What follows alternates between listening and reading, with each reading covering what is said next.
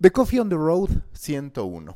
Me ha quedado claro durante todas estas semanas que extraño hacer The Coffee on the Road. ¿Por qué? Porque para mí es un formato que me permite compartir con ustedes conocimiento que además, a partir de la realización de este tipo de podcast, me permite a mí interiorizar ese conocimiento. Y para mí es muy importante no solamente ver y consumir al momento, sino lograr que ese conocimiento, que esa información que estoy recibiendo se quede conmigo. Entonces, al compartirlo con ustedes, termina habiendo un doble beneficio, uno muy personal y otro colaborativo. Así que estaremos de regreso con The Coffee on the Road cada que se presente algo que yo considere relevante y por supuesto también con The Coffee Call, esta modalidad a distancia en la que he platicado no solamente con personalidades de la industria de los medios de comunicación, sino también con creativos de distintas industrias.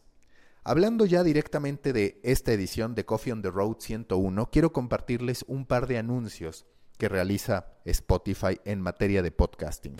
El primero es que está ya incorporando tres playlists curados por seres humanos, que eso ya es destacado en una plataforma tan grande como Spotify para impulsar el consumo de podcasting. Es una medida sí tomada para estos momentos de pandemia, pero sobre todo hacia adelante, porque el propio Spotify reconoce, sin dar cifras, que han percibido ciertos cambios en lo que respecta al consumo de podcasting en este contexto en el que la gente está mayoritariamente encerrada y trabajando desde casa, pero aseguran que sus previsiones son que una vez que volvamos a salir a las calles, el crecimiento, los niveles de aceptación del podcast retomarán sus niveles habituales y esperemos que así sea.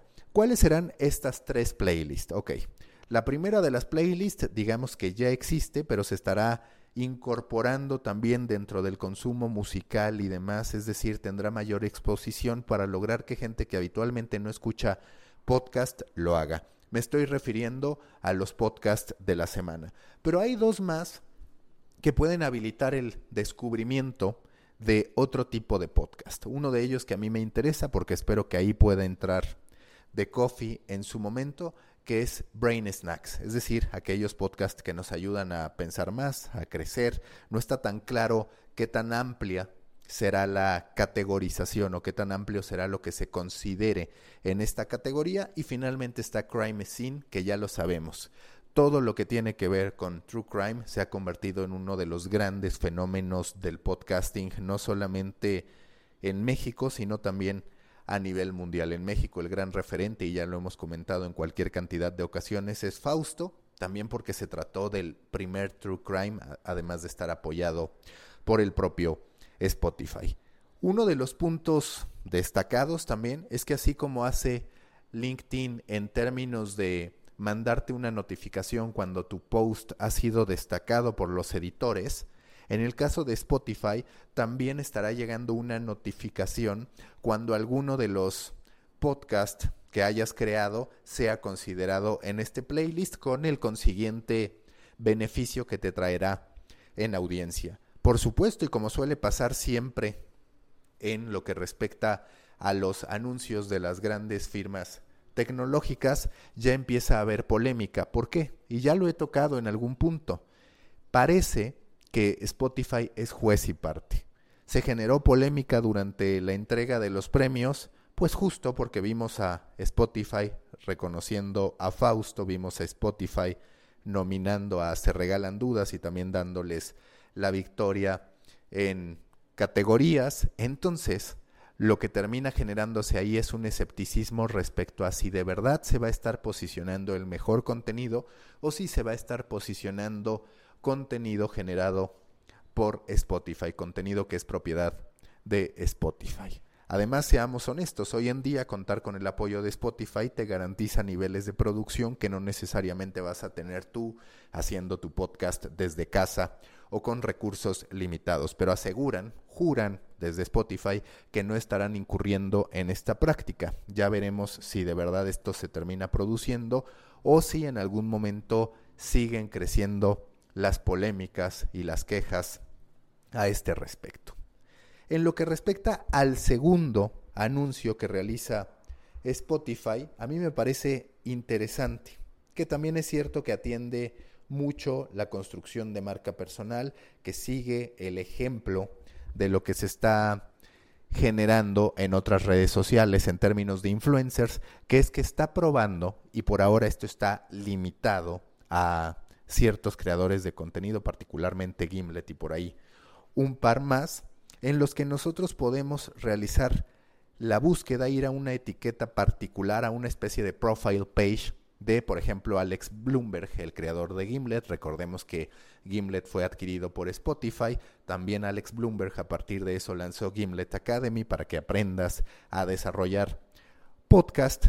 Y al momento de entrar a este profile page, a esta página de perfil, pues ves directamente una descripción del creador, en este caso de Alex Bloomberg, te explican lo que hace, viene los shows que produce, los shows que conduce y también shows en los que haya sido entrevistado. Entonces es una forma de seguir generando, de seguir capturando a usuarios en torno ya no solamente a shows específicos, sino a lo que una persona hace, ya sea en un mismo show y sus derivados o también como invitado, porque hay muchos, principalmente en Estados Unidos, que han repetido como invitados pues en distintos shows. A mí me parece una herramienta atractiva porque yo, por ejemplo, pues sí, tengo de Coffee, pero también tengo Unidos FC, que es un podcast de deportes que hago con tu DN y estoy planeando una serie de podcast más. Entonces esto habilitará la posibilidad para que el usuario te siga